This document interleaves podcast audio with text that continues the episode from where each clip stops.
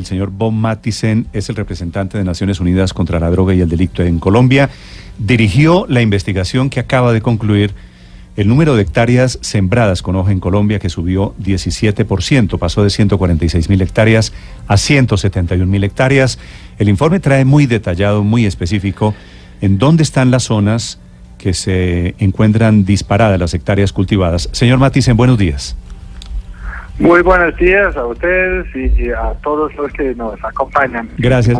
quisiera primero entender por qué dice una cosa el radar de Estados Unidos, que dice que son más de 200 mil hectáreas, y ahora Naciones Unidas dice que son 171 mil. ¿A quién le creemos? Bien, yo, creo, yo, yo, yo diría que se puede creer a ambos, porque la verdad es más o menos la misma cosa. Los números no son los mismos, pero las tendencias son las mismas y lo que vemos en el territorio colombiano también vemos lo mismo. los métodos sí son distintos.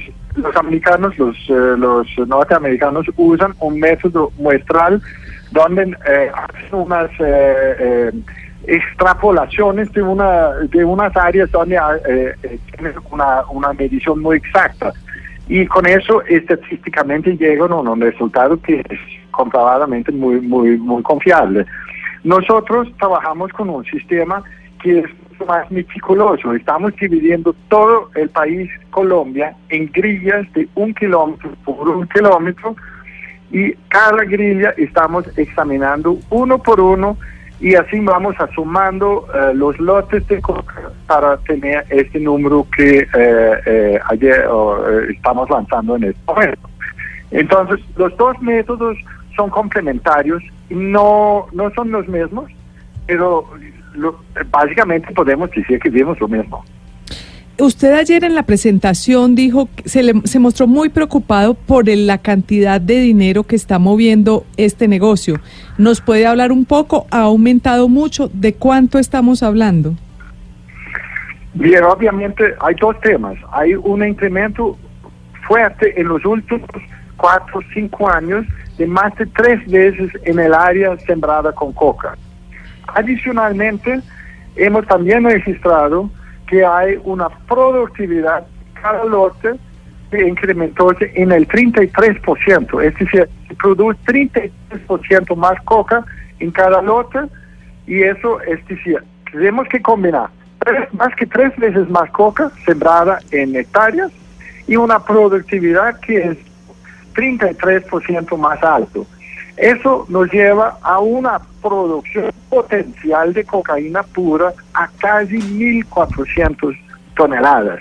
Es una producción tremendamente grande y eso genera unos ingresos ilícitos muy, muy grandes, tanto aquí en Colombia como más adelante en eh, la cadena esas, de narcotráfico. Esas 1.400 toneladas. Es exactamente este valor, este gran valor de dinero que también se queda en Colombia. El año pasado en Colombia se produjeron 1.200 toneladas, nos dice usted, de cocaína o 1.400. ¿Perdón? ¿1.400 toneladas de cocaína se produjeron en Colombia el año pasado?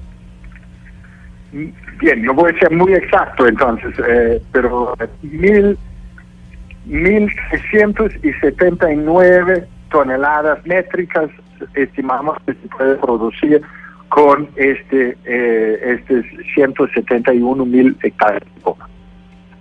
Sí. ¿A qué se debe ese 33% más de productividad? Digo, es que en cualquier negocio aumentar la productividad es algo súper difícil. ¿A qué se debe en este caso en particular y si tiene que ver con la gasolina tan barata de contrabando de Venezuela?